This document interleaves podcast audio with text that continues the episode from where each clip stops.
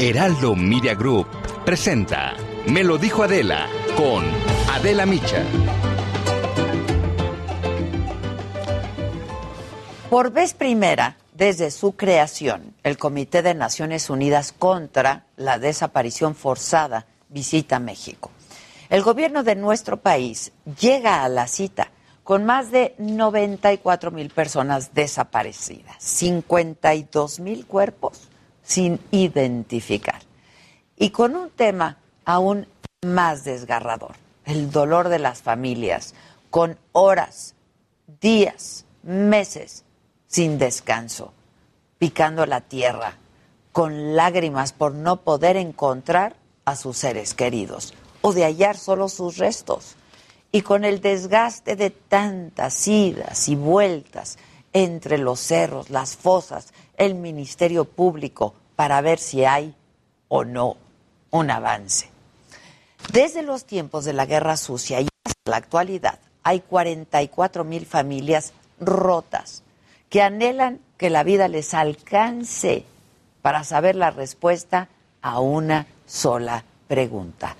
¿Dónde están? Los desaparecidos en este país son una deuda, gobierno tras gobierno. Y hablar de ellos no solamente es hablar de cifras, de números, porque detrás de cada número hay una historia y hay que mostrar también la vorágine de la violencia.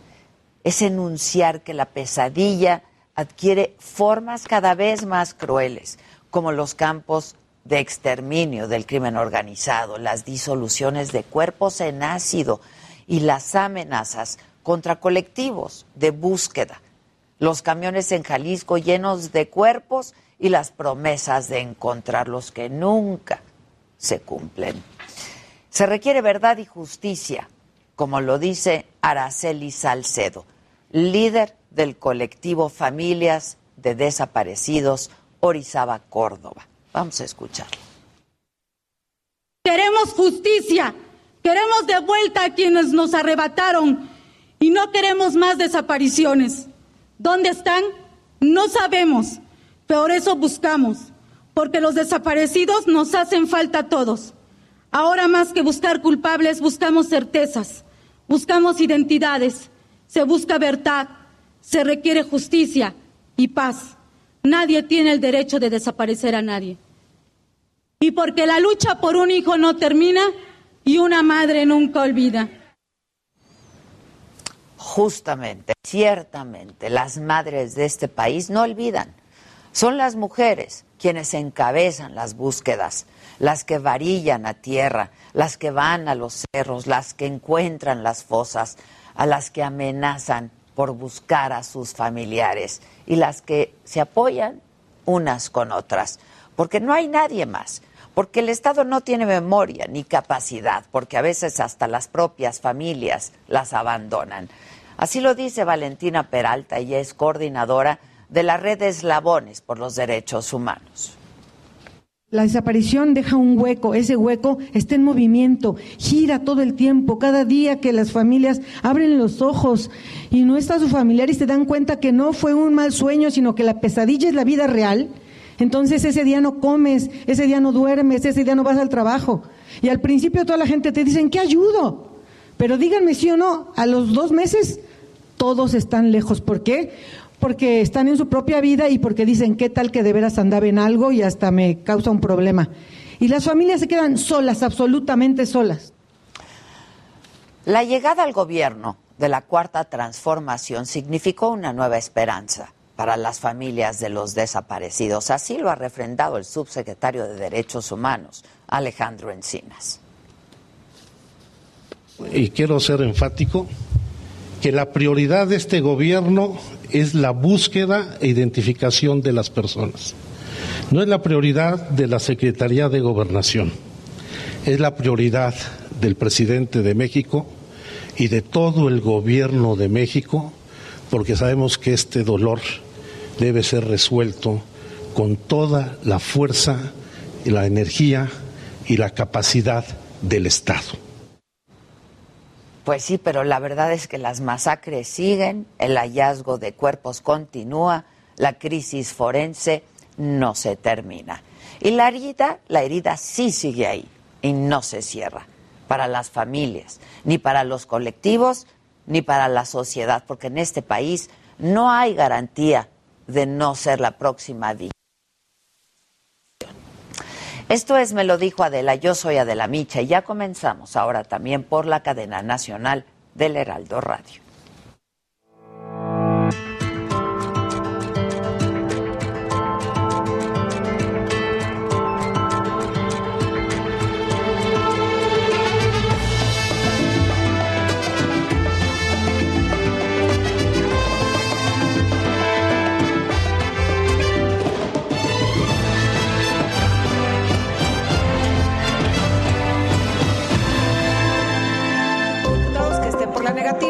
Sin mover una sola coma, la Cámara de Diputados avaló el presupuesto de egresos de la Federación 2022.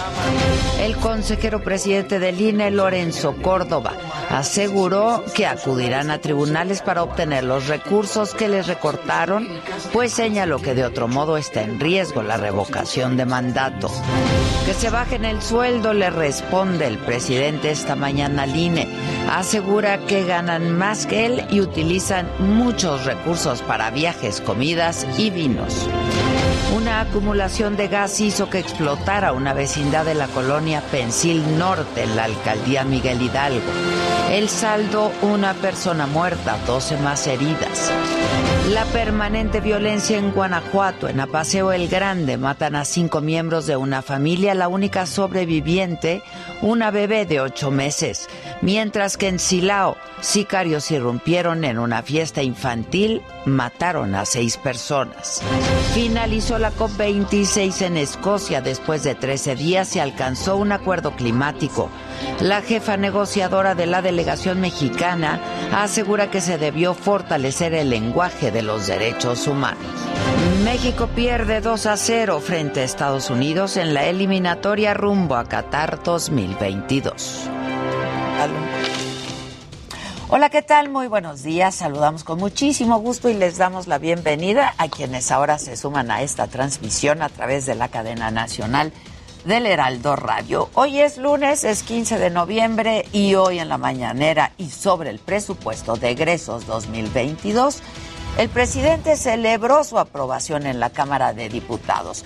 De nuevo criticó a Lorenzo Córdoba, consejero presidente del INE, por amagar con presentar acciones jurídicas por el recorte de casi 5 mil millones de pesos a ese instituto, que bueno, finalmente es una instancia a la que pueden recurrir y el presidente rechazó que el recorte ponga en riesgo la consulta de revocación de mandato, porque dice que el INE sí tiene dinero. Y lo dijo así esta mañana el presidente. Además, que lleven a cabo un plan de austeridad, que se bajen los sueldos, ganan mucho, los consejeros ganan el doble de lo que gana el presidente, 19 mil. ¿Cómo no les va a alcanzar? Ya lo he dicho, cuando llegamos nosotros, la presidencia de la República ejerció 3.600 millones y sobre la reforma eléctrica, el presidente criticó a la bancada priista por negarse a discutirla antes de las elecciones del próximo año y dijo que si no aprueban la iniciativa, demostrarán que no representan al pueblo, sino que representan a las empresas extranjeras y a los que han hecho negocios desde el poder. Los calificó de salinistas por no apoyar la llamada transición energética. Esto es parte de lo que dijo el presidente. Como no hubo negociación, no hubo partidas de moche, entonces que se olvide el presidente. No vamos a aprobar la, reforma eléctrica.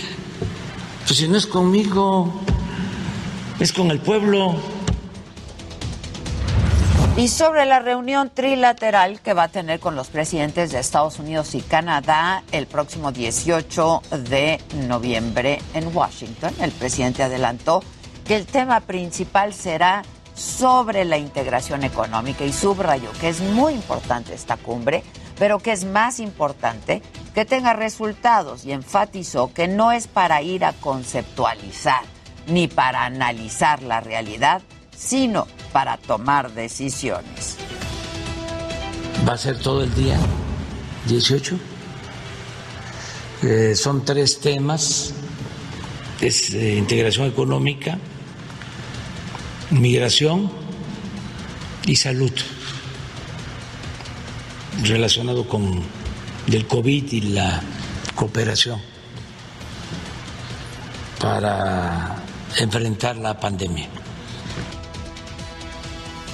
Y en el tema migratorio, el presidente aseguró que hay los recursos suficientes en la Comisión Mexicana de Ayuda a Refugiados para atender las más de 108 mil solicitudes de refugio y descalificó a sus adversarios porque, dice él, se agarran de todo para cuestionar.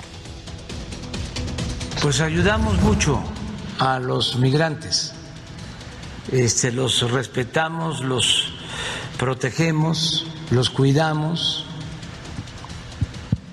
no se violan sus derechos y cuando hay abusos se castiga a quienes cometen eh, esos excesos. Y sobre el programa mundial por la fraternidad y bienestar que el presidente propuso en el Consejo de Seguridad de Naciones Unidas, bueno, eh, el presidente crítico a Naciones Unidas porque dice que no han hecho nada trascendente para la gente que carece de lo indispensable. Dijo incluso que es un pecado social que no apoyen a los más necesitados. Porque nunca han hecho nada trascendente por los pobres de la tierra. Y esto es algo concreto. Podría ayudar el Fondo Monetario Internacional, el Banco Mundial, para crear el mecanismo de recaudación y de dispersión de estos recursos. Vamos ahora con mi compañero Francisco Nieto hasta Palacio Nacional. Él nos tiene más información de la mañanera. ¿Cómo estás, Paco? Buenos días. ¿Qué, tal, Adela? Muy buenos días. Hoy en la mañanera titular de la Profeco, Ricardo Chifus, calificó de exitosa la elección de este año del buen fin, pues ha habido las quejas, buenas ofertas, compras razonables. Al dar un corte de lo que va, eh, lo que va el buen fin, explicó que a diferencia del año pasado, en la que hubo más de mil quejas, hasta ahora van 472. Dio a conocer que los productos más comprados son ropa, zapatos, abarrotes, así como boletos de avión, lo que representa la recuperación del sector. Las ventas en promedio han sido de siete mil pesos por persona, en su mayoría se han pagado con ahorros, tarjetas departamentales o de crédito, o del adelanto, el, un adelanto del 48% de los usuarios han comprado de manera física en las tiendas y un 51% lo han hecho en línea. Los descuentos más fuertes pues están en SEAT, eh, Coppel y Liverpool llevan el 100% de la, de la conciliación sin embargo, eh, dio a conocer que Depot no ha presentado propuestas de conciliación. Y por último, ver al presidente se alista para mañana participar en el tianguis turístico en el estado de, Yucatán y el, miércoles, luego de, su mañanera en Cancún, viajará a Washington a su encuentro con su homólogo estadounidense Joe Biden y el primer ministro de Canadá, Justin Trudeau. Todo es parte de lo que sucedió en esta mañanera. Bueno, pues muchas gracias, gracias Paco. En más información, el presupuesto 2022 aprobado en la Cámara de Diputados es para la gente, aseguró Mario Delgado, líder nacional de Morena, y dijo también que da prioridad a quien más lo necesita a través de los apoyos sociales para el bienestar que mantienen la estabilidad y solidez de las finanzas públicas. Vamos a escucharlo, es Mario Delgado. Miren, quiero aprovechar para informarles y al mismo tiempo mandarles una gran felicitación a todos los diputados y diputadas de Morena que durante más de cuatro días estuvieron defendiendo el presupuesto para el bienestar de todas y todos los mexicanos. Bueno, y quien también habló del presupuesto fue Marco Cortés, el líder nacional del PAN, y aseguró que los diputados de Morena, del Verde y del Partido del Trabajo afectaron a personas de escasos recursos, a niñas y niños con cáncer y a mujeres víctimas de violencia. Esto por atender caprichos presidenciales. Escuchamos ahora a Marco Cortés. Morena volvió a mostrar su rostro insensible y autoritario pusieron por delante los caprichos presidenciales antes que el bienestar de las familias mexicanas. Con su presupuesto se consolidará a este gobierno como una fábrica de pobres y aumentarán las crisis económicas y de salud e inseguridad. Y el ex candidato presidencial Ricardo Anaya, a través de sus videos semanales, perdón, criticó también el presupuesto de egresos. Aseguró que solo le dieron prioridad a los caprichos presidenciales, que descuidaron otros sectores que son importantes para la población y dijo que hay mucho pueblo para tan poco gobierno. Vamos a escuchar es Ricardo Anaya. La mayor parte, casi 120 mil millones, se van a los tres caprichos de López Obrador, Santa Lucía, el tren y la absurda refinería. Y a lo que le quitan dinero, es a lo que verdaderamente importa para tu vida. Salud, educación, apoyo a los pequeños negocios, cuidado del medio ambiente. Pero además hay una trampa, un engaño. O sea, nos quieren vender gato por liebre. Bueno, y déjenme les adelanto de que hay que estar pendientes el día de hoy. La familia de la exsecretaria de Desarrollo Social, Rosario Robles, dará una conferencia de prensa en cualquier momento para anunciar una resistencia civil pacífica. A Rosario Robles, como aquí se los he informado, le fue negado el beneficio de llevar su proceso en libertad. Y el Comité de Naciones Unidas contra la Desaparición Forzada llegó a México y esta es la primera vez que la delegación internacional llega al país y estará en diversas reuniones en 12 estados de la República hasta el 27 de noviembre. Actualmente el registro oficial de desaparecidos asciende a 94 mil personas. De que hay que estar pendientes en el mundo, el presidente de Estados Unidos, Joe Biden, y su homólogo chino, Xi Jinping, tendrán una reunión virtual por la noche. Entre ambos países hay serias tensiones en diversos temas como el económico, el militar, también en materia de derechos humanos. El China Daily es el diario oficialista. Adelantó que Xi Jinping dejará claro a Biden que China se reunificará con Taiwán sin importar el costo.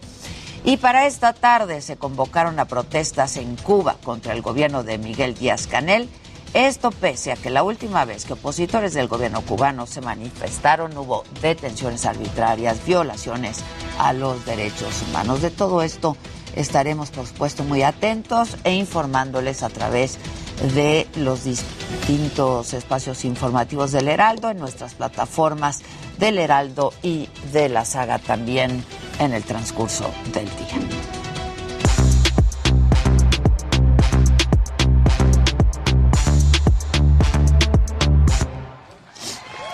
Bueno, pues así las cosas. ¿Qué más? Radio. Hola, radio. Hola, radio. Claro, saluden a radio. ¿Cómo estamos, radio? Ahora sí que, antes que nada, buenos, días. Buenos días. Buenos días, antes que nada. Oigan, bueno. La vez pasada se decía que también nos había tocado puente que unos chilaquelitos ahorita sí caerían muy bien, ¿no? Digo, muy bien. o sea, de Pero si no abrió ni el café de acá fuera, unos chilaquiles. No. No pude ni tomar mi cafecito de aquí. No, ni se entra por la misma puerta. nada, nada, nada. Todo, cambia. ¿Qué, Jimmy? Oye, pues ya lo decías, Maquita, después de seis años de ausencia en los escenarios, Adele presentó ayer el Adele One Night Only, esto desde el Observatorio Griffith de Los Ángeles. Seguramente ¿Lo viste? Estuvo increíble. De pirata, pero sí lo vi. No había de forma, pirata, sí, no había forma porque fue una colaboración con CBS y bueno, entre los asistentes estuvieron Melissa McCarthy, Lizzo, James Corden y Ellen DeGeneres. Ahí la escuchamos cantando Easy on Me, que es el primer sencillo de su nuevo álbum 30, que por fin se estrena este viernes. Y además de esta rola, presentó I Drink Wine, Hold On y Love is a Game, que también son canciones nuevas de este álbum 30 que se estrena el viernes. Y bueno, además cantó otras rolas de sus más grandes éxitos. Y bueno, además de todo esto, ofreció una entrevista con Oprah Winfrey. que hay que decirlo. Ya no puedo, yo ya no hay que puedo decirlo. con. ¿Sabes qué? Yo vi tu tweet y por eso me enteré, porque pues ya sabes que tienes.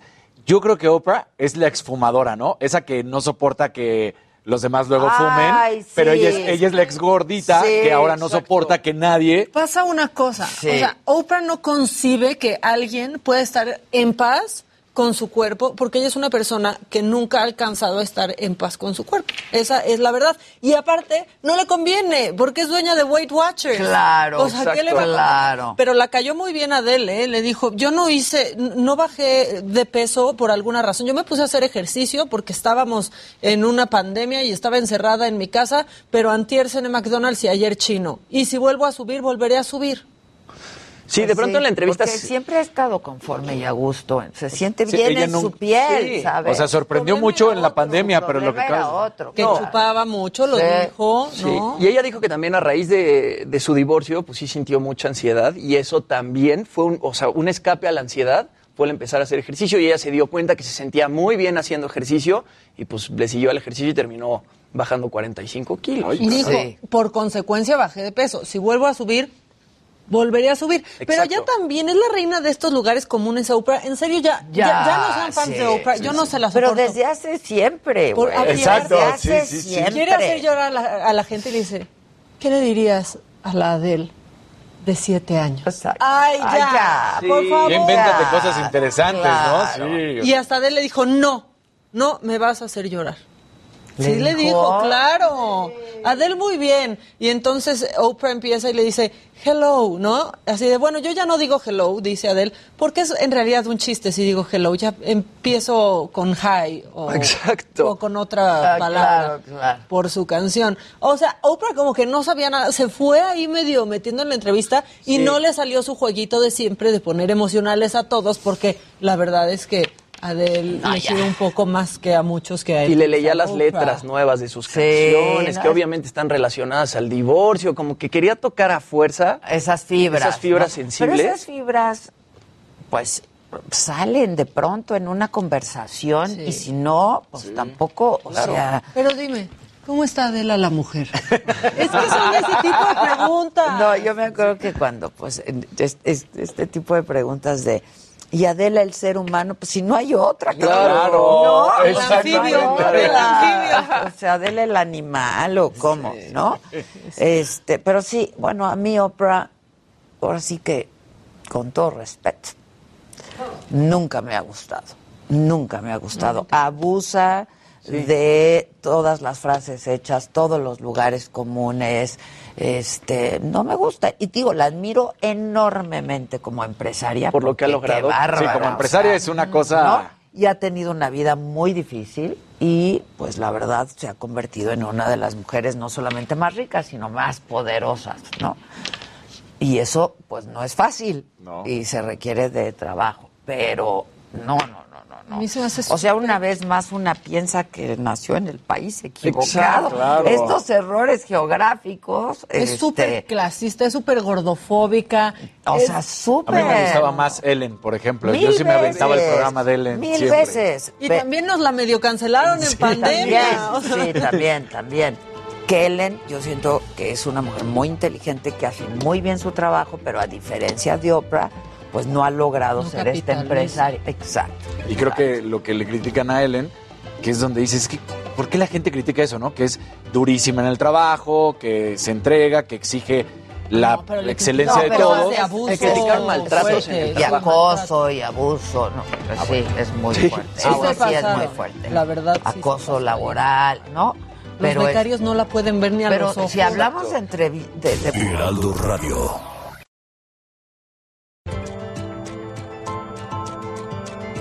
Continuamos en Me lo dijo Adela. Yo pues llevo poco tiempo, ¿no? Llevo poco tiempo. Bueno, Estamos de regreso y vamos a conversar eh, en este momento con Santiago Krill. Él es vicepresidente actualmente de la mesa directiva de la Cámara de Diputados. Y bueno, pues el asunto del que todos estamos hablando es la aprobación del presupuesto de egresos 2022. Eh, ¿Cómo estás, Santiago? Buen día. Muy buenos días, Adela. Muchas gracias por la invitación a tu programa. Al contrario, hace hace un rato, ¿verdad? Que no hablábamos. Sí, caray, este, bueno, pues que estaba este, dedicado a mis actividades privadas y eh, también pues a las del partido, pero ahora ya estoy como diputado federal, pues dando la batalla en el Congreso, Adela, este, además con entusiasmo y con gusto. Oye, porque además eres muy cercano, ¿no? Al actual líder nacional del partido, a, Marco pues Cortés. somos somos un equipo que viene de mucho tiempo atrás, este, junto con otros muchos, ¿verdad? Este, y bueno, pues las cosas van evolucionando positivamente, interno y externamente, y entonces, este, pues con, con ánimo trabajando en esto, Adela, eh, en, uh, con un gobierno que que no quiere dialogar, que no quiere platicar, que no, no le gustan los acuerdos, quiere imponer eh, su manera de ver las cosas. Y creo que no son buenas noticias la aprobación de este presupuesto para el 2022. ¿Qué pasa prácticamente con pues con casi 2.000 reservas, ¿no? Ninguna fue aprobada, ninguna de las 1.994 reservas.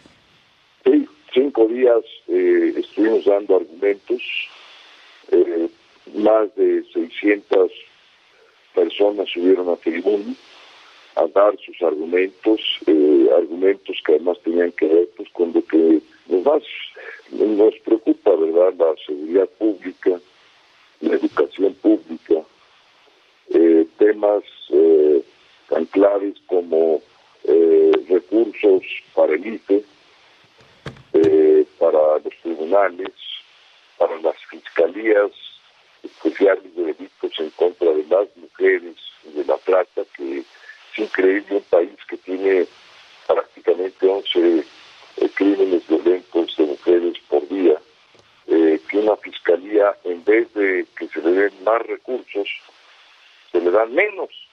14.1% menos. Para el Poder Judicial, ¿no? Digo, salió la semana pasada también el ministro presidente de la Corte a decir que, era, que no se lo explicaban. No, mira, realmente no nos explicamos eh, el por qué, no nos dieron razones, eh, eran eh, insultos, gritos, descalificaciones. en fin, yo nunca había estado, Adela, llevo, como tú sabes, algunos años en esto, Nunca había estado en una cámara de tantos insultos, tantas descalificaciones, tanto resentimiento, eh, tanta exclusión. Eh, es que mira, ni siquiera una sola propuesta.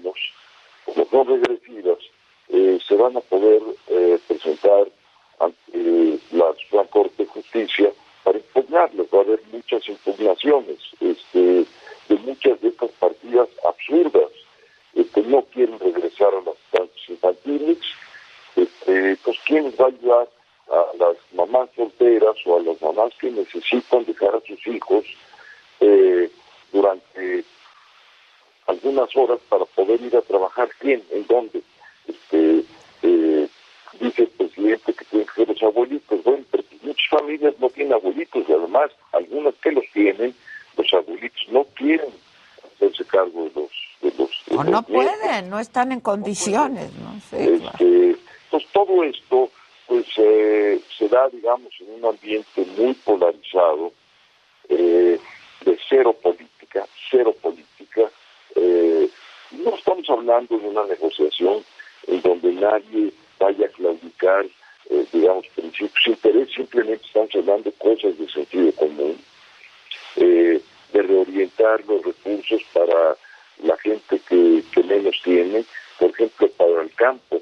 Bueno, se han este, eh, suprimido una serie de programas para todo el sector primario, es increíble para la gente que se dedica a la pesca, las cooperativas pesqueras, en fin, este, te puedo yo hacer una lista muy, muy larga de recortes, de supresiones que tuvo el, presupuesto, eh, y la verdad es que la gran mayoría no se justificaba.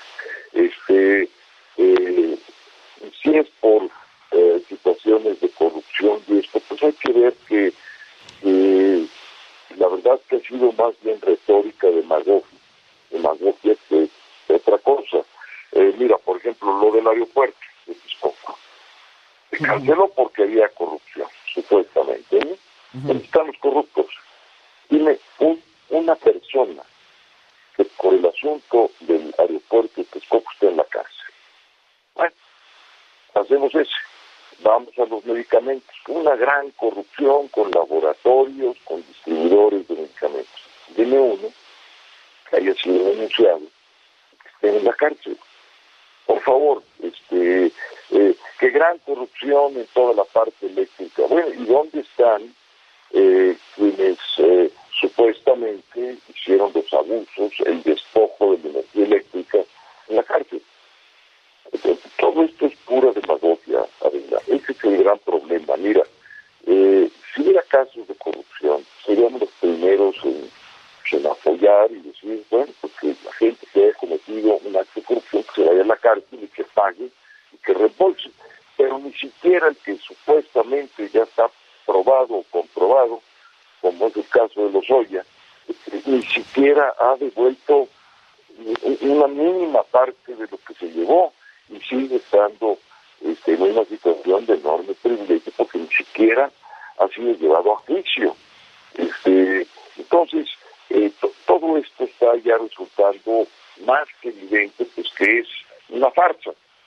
Y es una farsa, eh, ¿para qué? Para seguir con los programas del presidente, quiere dar dinero a diestra y siniestra, de manera directa, sin padrones, sin licitaciones, en sus grandes obras, en sus grandes proyectos que están muy cuestionados desde todos los puntos de vista, desde el punto de vista técnico, una refinería eh, en el pleno siglo XXI, cuando hay miles en el mundo que se están vendiendo por una cuarta parte del precio de lo que le va a costar construir su refinería en su estado, por cierto, Tabasco, este, eh, ya no digamos eh, las las demás obras, este, haber cancelado un aeropuerto de primera para irnos a un aeropuerto de cuarta, este, nada más para llegar allá, imagínate lo que te vas a tardar tú desde donde vivas, ¿eh?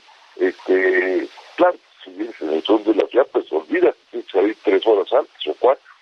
Este, todo esto pues hace, hace, digamos, el mundo del absurdo. Eh, estuvimos argumentando muchas cosas este, y una en la particular que, la verdad es que me, me, da, me, molesta mucho, que es el caso, mira, estuve yo revisando las cuentas de la UNAM, en el 2016, Adela, la UNAM tenía un mejor presupuesto del que tiene ahora. En el 2016, la educación superior, es decir, la de las universidades, no era obligatorio. Se hizo obligatorio en el 2019. Pues estamos ya en una situación, digamos, de que cualquier eh, mexicano o mexicana que quiere estudiar eh, universidad lo debe de poder hacer en una escuela pública, digamos, en una universidad pública. Bueno, lo que no es comprensible es que la UNAM hoy tenga un presupuesto más bajo del que tenía en el 2016 y que la gran mayoría de las universidades públicas de los estados tienen problemas hasta para el pago de sus nóminas, ya no digamos de sus fondos de pensiones para el personal administrativo y para el personal docente. Ya no digamos laboratorios de investigación. Lo mínimo es pago de nóminas. Es increíble. Eh, la, fortaleza de las naciones hoy en día, en el siglo XXI, está en el conocimiento, en el saber, en la investigación. Cuando tú tienes una universidad como Oxford, que en 18 meses puede producir una vacuna que salva la humanidad, junto con otras universidades de otros países, con otros laboratorios. Son, es, es, es la nueva fuente, digamos, de fortaleza de las naciones. Y aquí, muy pocos recursos para ciencia y tecnología, recortes para todas las cuestiones de las universidades públicas. En el caso de UNAM, pues te estoy comentando esto. Hoy. Ah, o sea, ¿cuál es el futuro del país que queremos? Queremos un país que nuestros hijos y nuestros nietos puedan, digamos, tener eh, un, desarrollo eh, con la punta de la tecnología, de la ciencia, y aprovechar todo este mundo moderno eh, para bien y no para mal. Con este presupuesto no va en esa dirección. Oye, Santiago, ahora me decías, pues va a haber este instituciones y que, vayan a tribunales, pero ¿qué pasa entonces con el presupuesto en el Inter? Mira, en el Inter se tiene que aplicar. Como este, pasó. Ya. Sí, se tiene que aplicar, pero vas, se van a impugnar, ya anunció el, el INE que va a impugnar sus recortes, este, muchas instituciones lo van a hacer, nosotros mismos tenemos que decidir si lo vamos a hacer y sobre qué partidas. Este, y todo esto pues va a ir a un litigio con eh, una controversia constitucional que lo, bueno de esto es que si falla a favor la Corte de evitar que se suspendan estas partidas presupuestales o que se recorten, pues vamos a poder defender mucho mejor el presupuesto del próximo año y quizá si, si esto ocurre, digamos, durante el próximo año, pues también corregir muchas de estas partidas este, presupuestales. Este, ahora, esto no es de un día para otro. Toma tiempo, por eso te lo preguntaba, claro. Exacto, pero, estamos sembrando una semilla que puede florecer en el corto plazo. Oye, Santiago, tengo unos minutitos y un par de preguntas. ¿Qué va a pasar entonces con la reforma eléctrica? ¿Cómo ves? Mira, eh, se dijo claramente ayer ahí en el Congreso, ya en la casi en la madrugada, que no va a pasar eso. Es eh, no como está, no en las circunstancias que lo están planteando. ¿Por qué? Porque es algo que, que, le va a ir mal a México. Este, eh, no, no hay forma que la CFE se haga cargo de lo que quiere hacerse cargo. Este, si hay algunos errores, se pueden corregir, pero la eh, iniciativa con tal, tal y como ha estado eh, siendo presentada por el presidente no va a pasar. Oye, este, y bueno, pues este asunto de que habrá elecciones en algunos estados el próximo año, y pues donde el PAN parece que solamente si le va bien conservará eh, Aguascalientes. ¿Cómo ves las elecciones? Mira, yo las veo este, bastante eh, bastante bien y con optimismo. Y además lo veo porque este, los números así nos lo están diciendo. Este, por supuesto que vamos muy bien en Aguascalientes. Tú eres coordinador político, ¿no? En Aguascalientes. Así es. Pero, pero digamos, soy presidente de la Comisión Política Nacional del PAN y observo también eh, enormes posibilidades en Durango enormes posibilidades, por supuesto, en Hidalgo, porque vamos a ir juntos eh, con el PRI, eh, va a haber una coalición con PRI, PRD y PAN, eh, muy buenas posibilidades en Tamaulipas, este, que yo creo que todo esto pues va, digamos, a fortalecer mucho la coalición. Pero no es lo que piensa el líder nacional, ¿no? Marco Cortés, pues acuérdate este audio que se filtró donde dijo, si, pues, si nos va bien Aguascalientes, ¿no? Mira, lo que pasa es que, y eso, lo sabes muy bien, los, lo sacaron de contexto, este, y yo he estado, digamos, en reuniones donde Marco pues, nos dice, digamos, cuáles son de, de los va hablando de unos y de otros. Este, de todos, claro, pues si, si te, eh, si te eh, ponen un video exactamente en, medio de una conversión que no que no te da oportunidad de acabarla, pues entonces puede sacarse el contexto y fue exactamente lo que ocurrió.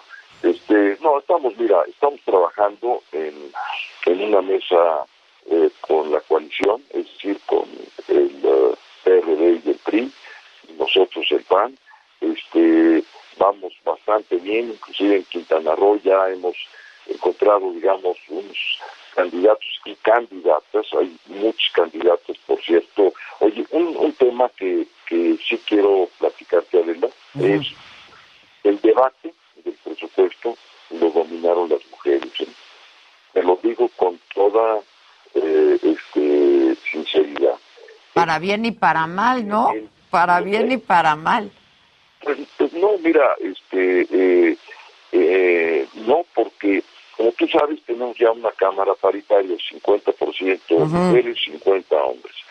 Pero es increíble eh, la preparación, la articulación, eh, la expresión verbal, eh, la manera como se comunican, como debaten, como suben, lo, lo, imaginativo de sus ideas.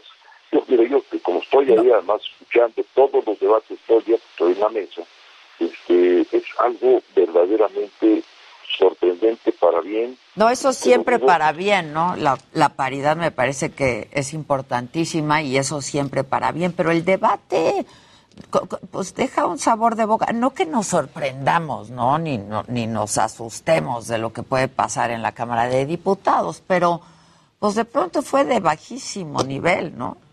La discusión. Eh, sí hubo, a ver, sí hubo muchos excesos verbales pero, pero también hubo este, intervenciones magníficas, magníficas, este, eh, te lo puedo decir. Y ahí sí, eh, en su mayoría por mujeres, ¿no?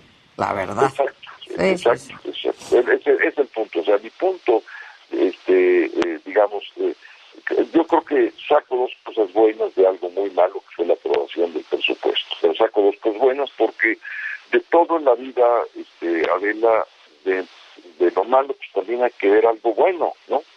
A veces, a veces no se puede, a veces sí. Pues en este caso, te quiero decir que para mí la nota distintiva, este, que creo que no se captó con la profundidad que tiene este dato, es la relevancia de las mujeres en la política, en el debate, en la Cámara, la forma como hacen eh, política, claro, eh, preparadas, eh, imaginativas, articuladas.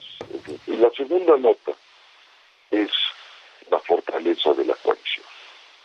Todos estuvimos votando exactamente lo mismo, nos estábamos ayudando en los debates, subía uno, subía otra, eh, tanto de un partido como de otro, de toda la coalición, eh, se consolidó al punto que ya cuando cerramos se les dijo, eh, Vean ustedes la manera como nos han tratado. Prácticamente 2.000 reservas que presentamos, cero aprobadas. Muy bien. Eh, eh, presenten ahora sus reformas constitucionales y van a ver este, hasta dónde llegan. Pues todo esto va haciendo, digamos, de la coalición algo muy bueno porque plantea dos visiones muy distintas. La visión de Morena y la visión nuestra es totalmente diferente. Nosotros sí queremos un IFE fortalecido, sí queremos tribunales que estén funcionando, sí queremos municipios que se hagan cargo de, de, sus policías, no queremos a los militares que estén eh, haciendo funciones policiales, de policía de proximidad, de, policía de, primeros eh, respondientes, no queremos eso, queremos un mundo diferente, queremos un mundo en donde las universidades tengan recursos, los laboratorios se puedan hacer investigaciones y algún día eh, cercano eh, puedan, digamos, los científicos mexicanos producir una vacuna como la del COVID en 18 meses. Eso es el mundo que queremos, un mundo que, que, nos dé más oportunidades a todos nosotros, a nuestros hijos, a nuestros nietos. Eh, queremos un mundo pues que, que, que, no sea el resentimiento, el odio, eh, malo es lo que rige nuestro país. Queremos un mundo de armonía y un mundo que podamos ir superando nuestros problemas con el apoyo de buena fe de la gran mayoría de mexicanos y mexicanos que queremos otro México. No queremos el México de sentimiento, de la división, eh, el, México donde, donde si quieres aspirar a algo más, pues, pues no está bien. ¿Cómo no va a estar bien eh, que, que alguien vaya de más a menos en su vida? en su vida profesional, en su vida familiar, en su vida diaria. Pues ojalá sea así para todos los mexicanos. Santiago Krill, te agradezco mucho y espero verte pronto por aquí en el estudio. Me dará mucho gusto, Adela, como siempre. Muchas gracias. Igualmente, Santiago Krill, vicepresidente de la Cámara de Diputados. Yo supongo que tú traerás algún macabrón de la Cámara, ¿no? Muchos macabrones. hubo muchos. ¿Vamos? sí, vamos al macabrón, porque tuvimos pues ya el del Partido Verde, el de esta diputada, lo podríamos repetir incluso, ¿eh? ¿eh? Sí, vamos a repetirlo para la gente de radio que no tuvo oportunidad de escuchar. Vamos, viene. Échenlo, échenlo. Échenlo, échenlo. Y luego, y hay otras, ¿no? Hay otras, la verdad. Hubo varias leyes. La lady. Sí. La lady culera. La lady culera. La es Marisol García Segura, mejor conocida ya no sé si mejor o peor conocida como Marisol, Marisol pero ahorita platicamos. Pero es una mujer inteligente, trabaja, está contigo en el programa, muy bien preparada, una mujer inteligente, ¿no? Sí. Que pues tuvo un desatino, un resbalón, para decirlo menos, ¿no? Pero vámonos, ¿quieren primero para los que no nos escucharon la, la primera hora? Bueno, pues esta diputada del Partido Verde, de nombre Angélica Peña, pues mientras todas estas cosas importantísimas sucedían en la Cámara, ¿no? Ya lo dijo Santiago Krill, es que las mujeres, la verdad, lo hicieron espectacular. Muy bien. Y sí, pero unas no. Y Angélica dijo, ah, yo voy a bautizar a un chiquito, ¿no? O bueno, la primera comunión no sabemos. Y lo hago a larga distancia. desde la fiesta. Y entonces lo que ustedes están escuchando, pues es su participación sobre el presupuesto de egresos es del Partido Verde, obviamente no le quería cambiar ni una coma ni un punto al presupuesto, ¿no? Porque ellos votan siempre lo que diga Morena. Este, y pues ahí estaba votando desde un salón de fiestas, desde un jardín. Así está. Y bueno, eso con esta diputada. Y lo que hablábamos de que se hizo trending topic Lady Culera, pues ya también tenemos que hablar, porque me decían en Twitter, se ganó el deshonor pues sí, Marisol sí se ganó. Se ganó la nominación, pero pues hasta el, hasta el Pero de eso a que gane, miren, hay muchas hay mucho, hay mucho. La verdad es que las cosas estaban bien calientes en la Cámara de Diputados. Yo pude hablar con ella y decía, es que veníamos todas muy enojadas, las del PAN nos habían dicho aborteras, nos habían estado insultando, ¿no? Que sí, sí pasó y lo de la pancarta ahí de la brujería, ¿no? Sí, también. Y entonces, pues, le ganó ahí a, a Marisol poner un letrerito que decía, ¿No? Este, ahí está Marisol Gacé poniendo esto. Yo la verdad es que le dije, la verdad es que te has te has preparado mucho para esto porque la verdad es que pues lleva pues, toda su vida. Lleva toda su vida viendo por la cultura en México, la verdad, ¿no? Siendo cabaretera, como dueña de un lugar como El Vicio, ¿no? Este, en la hora nacional estaba también como, como conductora. Yo sé que se preparó. Ya que llega ahí, ¿no? Sí. Pues este, y, como que tiene mucho más para argumentar. Y la gente, la verdad es que podría conocer mejores cosas de Marisol. Heraldo Radio, la HCL se comparte, se ve y ahora también se escucha.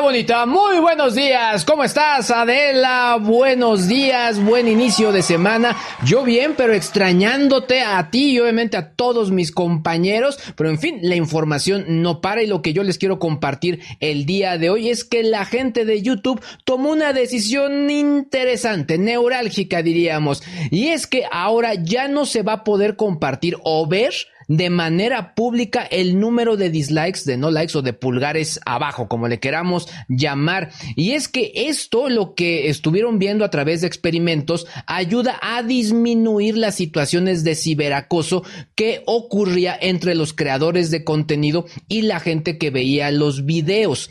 El punto interesante es que había gente que creaba campañas de dislikes, es decir, se organizaban, mandaban bots para que hubiera muchas personas que le, que le, dijeran al creador de contenido, tu video no me gusta, tu video no me gusta, tu video no me gusta. Esto al final sí tenía consecuencias, porque el algoritmo de la plataforma lo que hacía es que si el video no le gusta a ciertas personas, pues bueno, ya no lo mostraba a otras personas con algún gusto similar. Al final, el, el, creador de contenido perdía views y esto obviamente si estaba monetizando sí tenía un costo importante. Pero en fin, esto ya no se va a poder ver de manera pública eh, y sobre todo habrá que estar muy atentos a la llegada porque podría suceder en las próximas semanas y sobre todo se estará cascadeando de manera paulatina en los distintos territorios donde YouTube tiene presencia. Por otro lado, y algo que también te quiero compartir, es que hay mucha gente que está interesada en adquirir un nuevo reloj inteligente, uno que no sea el de la manzana, porque sabemos que ese también digamos que es un clásico, así que yo les preparé tres alternativas, alternativas de relojes inteligentes. Vamos a conocer esto.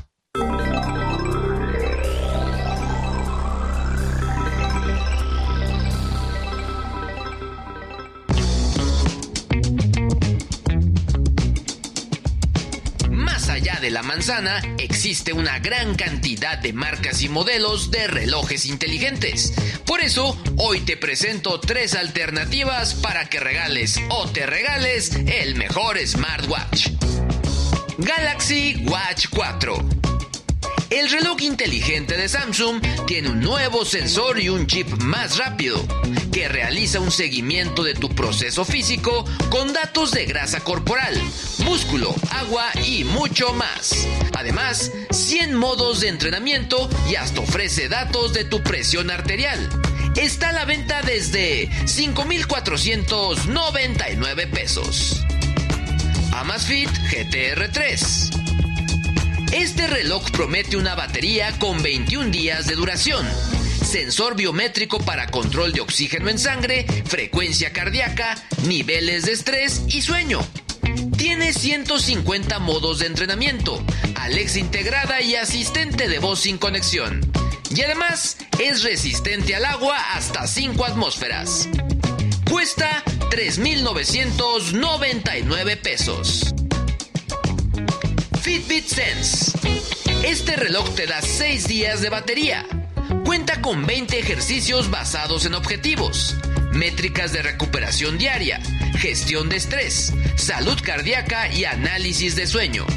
Además, puedes contestar llamadas por Bluetooth y es compatible con Google Assistant y Amazon Alexa. Su precio es de 4.699 pesos.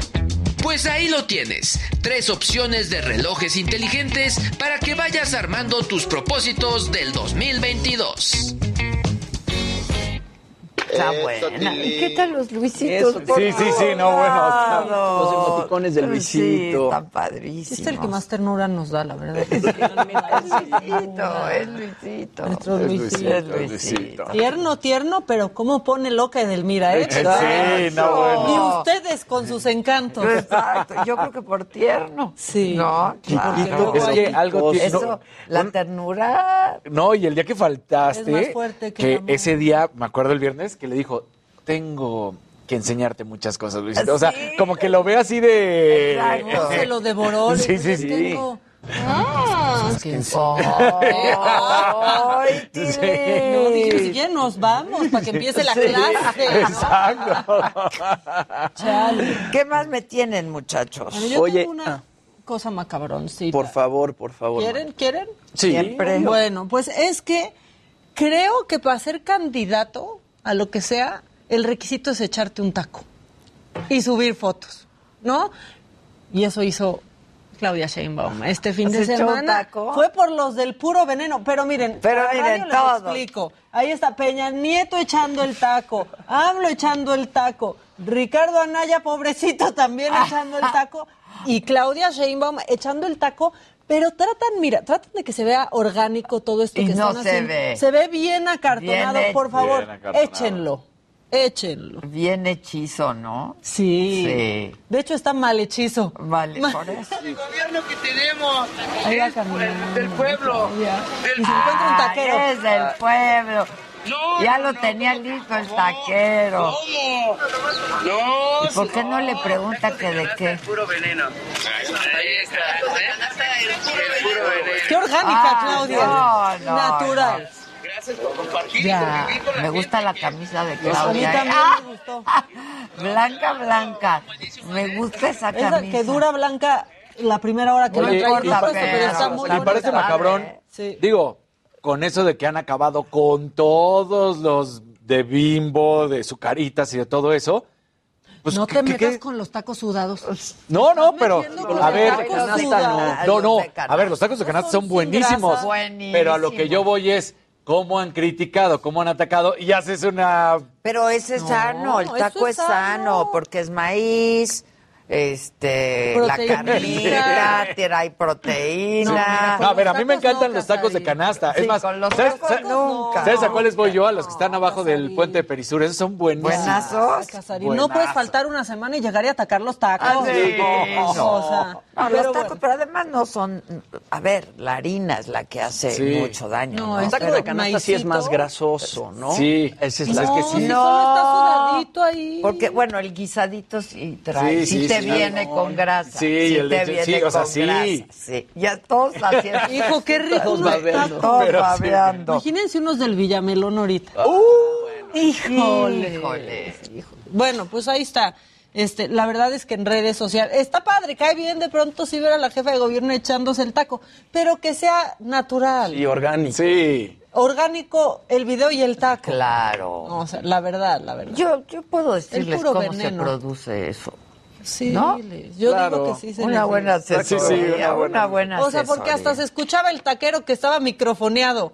Se escuchaba Ah, desde claro. era el puro veneno, ¿no? Sí. Ya Con con polvito y micrófono. todo. Con sí, micrófono. Con polvo. Súper bien. No, muy mal. Ya, bueno, era Este, muy macabroncito. Oye, en de el Gran. Premio de Brasil gana Lewis Hamilton, lo habían relegado a la posición número 10 porque tuvo que cambiar motor. Ahora, esto también ayuda porque pues es un motor nuevo, no tiene el desgaste de los otros automóviles y la verdad se cierra la pelea con Max Verstappen. Max Verstappen termina en la segunda posición, Valtteri Bottas en la tercera y el Checo en la cuarta. Entonces fue una muy buena carrera y sobre todo cuando se estuvieron dando ahí en las últimas vueltas justamente Lewis Hamilton y Verstappen, estuvo muy muy buena. ¿Cómo queda en este momento la de pilotos? Primer lugar es para Verstappen con 332 puntos, segundo lugar para Lewis Hamilton con 318, Valtteri Bottas 203 y Sergio Pérez 178. Está haciendo lo que tenía que hacer Checo por fin en estas dos carreras, no bajándose del por lo menos el cuarto lugar. Sabemos que en México tuvo tercero. Entonces, es- quedan tres carreras y se va a definir todo.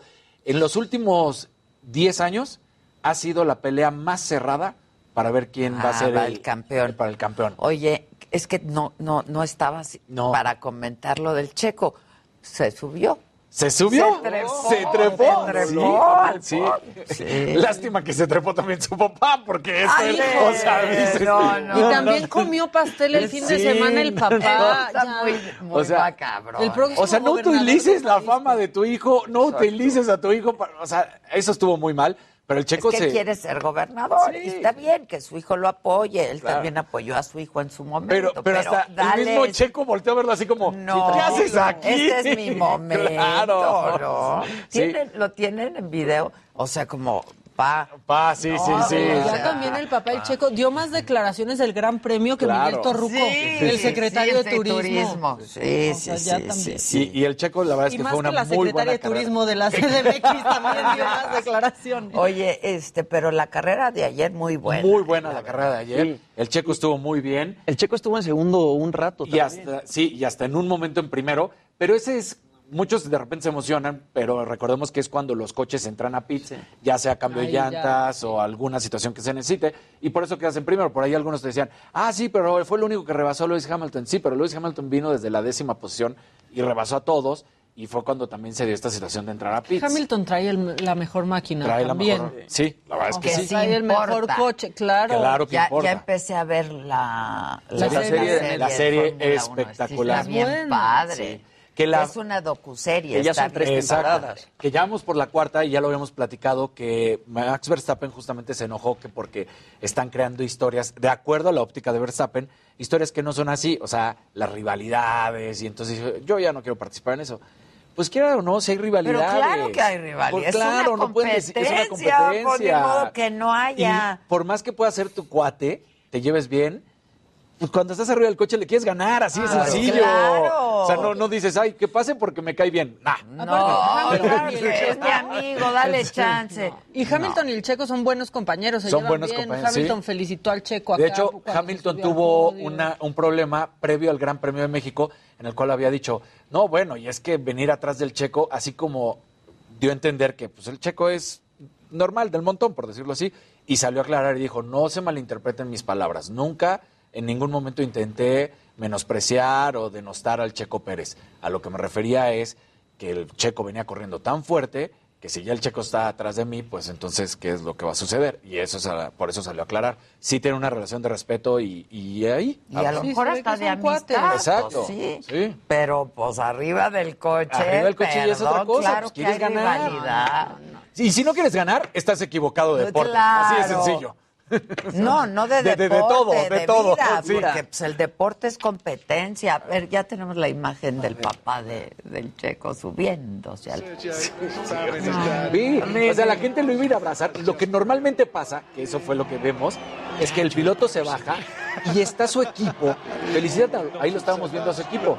Y tú dices, no, tú no eres de Red Bull, sáquense de ahí, no. Están todos los de Red Bull y el papá. Y el ahí. papá del Entonces, checo. Pero aparte ya en la colita de la Sí, bolita. ya, la ya, verdad. cuando, es cuando sabes que ya te tienes Cuando sabes que ya sobraste. Ya, sí. O sea, nada más le faltaba ahí así aparecía, así, a ver, Sí, quítate, tengo que dar claro. declaraciones. La mejor foto del podio del Checo, que por suerte no tiene que ver con su papá, es que la que está su hijito, Ah, sí, viéndolo. no viéndolo a Esa es él en el podio. preciosa, Ese es bonito. preciosa. Esa es ¿no? preciosa. Ese sí. peloncito ahí sí está Sí. bonito. El Sí. otro pelón. No. O sea, a- hasta el hijo sabe que no tenía que subirse al podio, está así desde lejos. Sí, en Y todo caso corre el hijito. Y es más, si se dan cuenta de algo cuando están entrevistando al checo, sí llega el hijo, pero se pone atrás de la pierna del checo. Y hasta el mismo checo como que lo cuida para que no, no lo vean. Entonces tú dices, "Oh, Claro. Sí, ahí, Pero ahí bueno, exageró. es Bueno, que el pero papá quiere la emoción que sintió No, el no, no. papá, sí. El papá, perdóname, por ahí lo aprovechó. Uno como padre Sí. tiene que saber su lugar. sí. Y, Es que y es por supuesto que ese es el momento del, Del del hijo. Sí. Pero el señor es figuroso. Deja lucir al hijo. Exacto. Claro. Es figuroso. Quiere O sea, ser gobernador. Imagínate cómo esto. andaba ahí mordiendo el pastel de habla y se, la foto ahí con el merengue todo embarrado en la boca del O sea, señor fue la primera ocasión en historia que un piloto mexicano se sube al podio. Claro. Y en vez de que el piloto mexicano suba al podio, se sube el papá del piloto mexicano. Dice, espérate. Eso es muy Por ahí no va. Oye, está preguntando Cri- Crixa, que es luego de pronto nos quiere y de pronto, ¿no? ¿No? ¿Qué? ¿Qué, qué pasará con el Melodijo? Que si vamos a seguir transmitiendo, los van a cancelar, como dijeron hace unos meses. Ah, pues si fue hace unos meses y aquí seguimos, saca conclusiones, O sea, Crixa. ¿no? ¿Qué Vivitos y coleando. Te iba a contar que ya estrenó The Gatsby Experience, que fue el show del que nos habló Ari Boroboy el viernes. El sábado fue. Ajá, nos vino a hablar el viernes, se estrenó el sábado. El sábado, ¿verdad? El estreno. Ajá, en el foro Total Play fue una función para familiares y amigos. ¿Fuiste? No fui, pero se ve que se puso re bueno, mi querida Ade. Está inspirado en la obra El Gran Gatsby, obviamente de F. Scott Fitzgerald.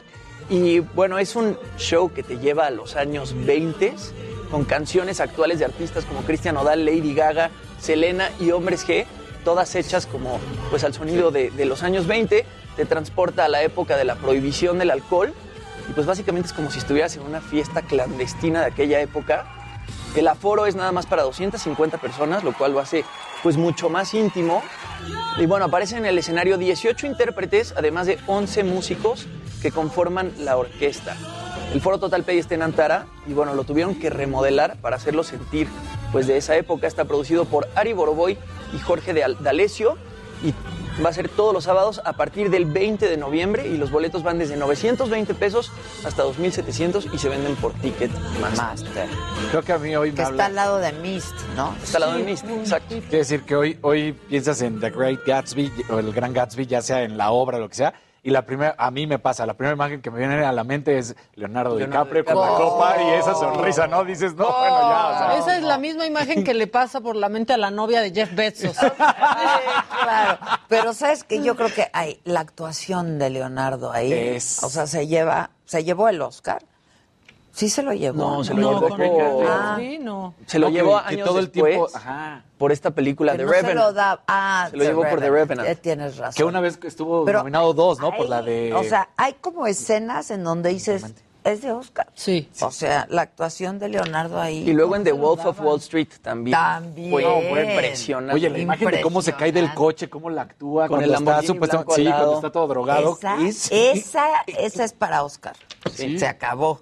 Esa es No, la muy academia buena no escena. entendía. No, hasta que entendió. Es un Gracias, gran actor. Leo. Es un gran actor. Es un gran actor el Leo. la Se lo debió de haber llevado varias veces antes. Oye, La y diamante de sangre, o sea... hoy que les comentaba que este está la delegación internacional de desapariciones forzadas de Naciones Unidas aquí en México. Empecé, bueno, vi una serie que creo que hasta ahorita tiene tres capítulos. Yo, yo me quedé en el segundo. No sé si acabe en el tercero y sea eso. Es, una, es un documental que se llama justo ¿Dónde está Marta? Sí. Ya lo vieron, buenazo. Ah, ¿eh? lo vi anunciado en en Netflix. Yo lo vi anunciado, justo. Ajá, aparece en Netflix luego, luego, y a mí me interesó el tema y está muy bueno, ¿eh? Hoy lo muy bueno. Vi dos capítulos y hay creo que tres. No sé si con eso acabe, pero está realmente muy bueno. Y- Hoy y empieza. Ahora que estuve en, ¿eh? en reposo total, estuve viendo en Ajá. Netflix a más no poder y sí, me Sí. salió ese, pero... Está muy viendo- fuerte, muy duro, pero pues eso es, ¿no? La verdad sí está bueno. Yo en está en, Netflix- español porque es en España. Es español, ¿verdad? Sí, sí, en Sevilla. Y yo encontré otra cosa española en Netflix. Es, es un poco una basurita que pueden ver y que van a disfrutar. Un reality show que conduce Mónica Naranjo. Ah, Se llama amor. Amor Confianza.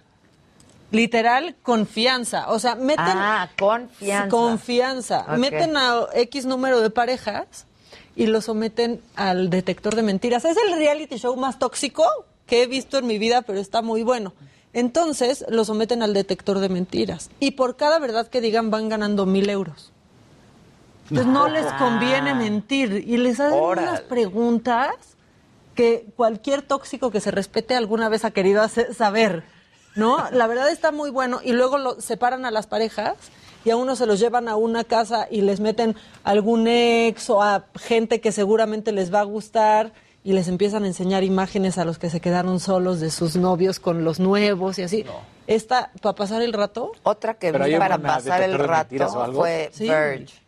¿cuál? Verge, pero no me acuerdo si es Netflix o Amazon. A ver.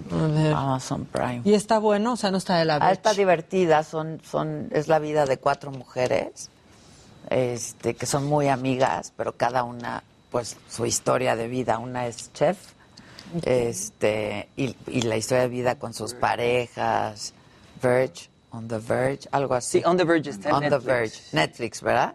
Sí. Sí. Está divertida, está entretenida. Este, una es chef, la otra es como diseñadora. Eh, la otra no da una, no, tiene Oh. tres hijos con tres hombres distintos, está muy chistosa. Está entretenida para pasar, ya sabes, cuando no Sí, sí, quieres no pensar tienes- y sí, sí. y ver el teléfono Está padre, sí, tiene así como cosas muy divertidas. Una de las que yo estoy viendo ahorita en Netflix es Bad Sports y entonces te habla de momentos, eh, claro, en la vida real que sucedieron, por ejemplo, en, en el básquetbol de pues, un jugador de, de, de básquetbol de colegial y las apuestas.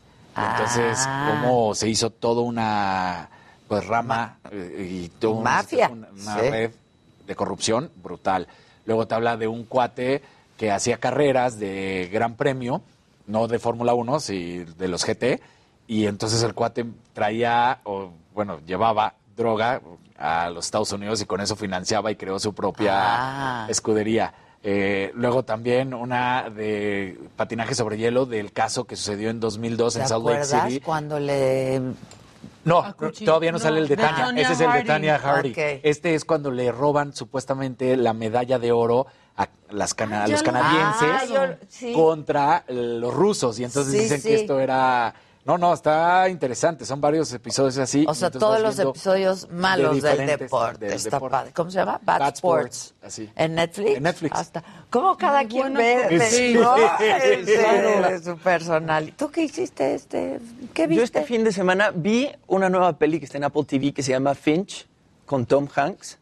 No la ¿Qué acabé tal de ver. está, eh? La verdad es que no la acabé de ver, ¿Eso pero decir que no muy buena o qué? eh, está un poco lenta, porque Ya. nada más aparece A mí no me latió. Yo la vi anunciada y no me latió. aparece nada más Tom Hanks con un robot, con su perro. Entonces toda la película es alrededor de Tom, Ham- Tom Hanks, por lo menos hasta donde vi, ya llevaba como, Es no sé, monólogo 40 o interminable. 50 minutos de trama en donde él nada más está con su perro y un robot que él construyó, pero es un robot que ya tiene inteligencia artificial y sí responde como a emociones y a todos los mandatos Seguro esa la, la- ya la vio Luis o, Sí. la, o está por verla. Él nos, él nos la- nos- nos la- nos la recomendó. No, sí, verdad, antes de que ya había saliera. dicho, sí. Sí, por Creo aquí que alguien por del eso chat- yo dije la voy a ver, pero luego vi y no, No, es me que llamó luego mucho ya- la atención. Oigan, este, ¿quieren una cosa macabrona que se anda haciendo viral en ¿Ahorita? este momento? Sí. es que en Zacatecas, ahora sí que sáquense.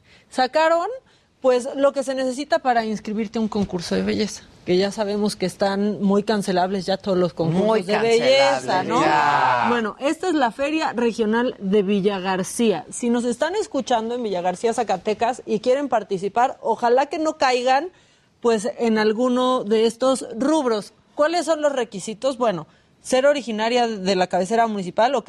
Porte y belleza, ok, hasta ahí vamos bien. Edad de 17 a 22 años, todo va bien.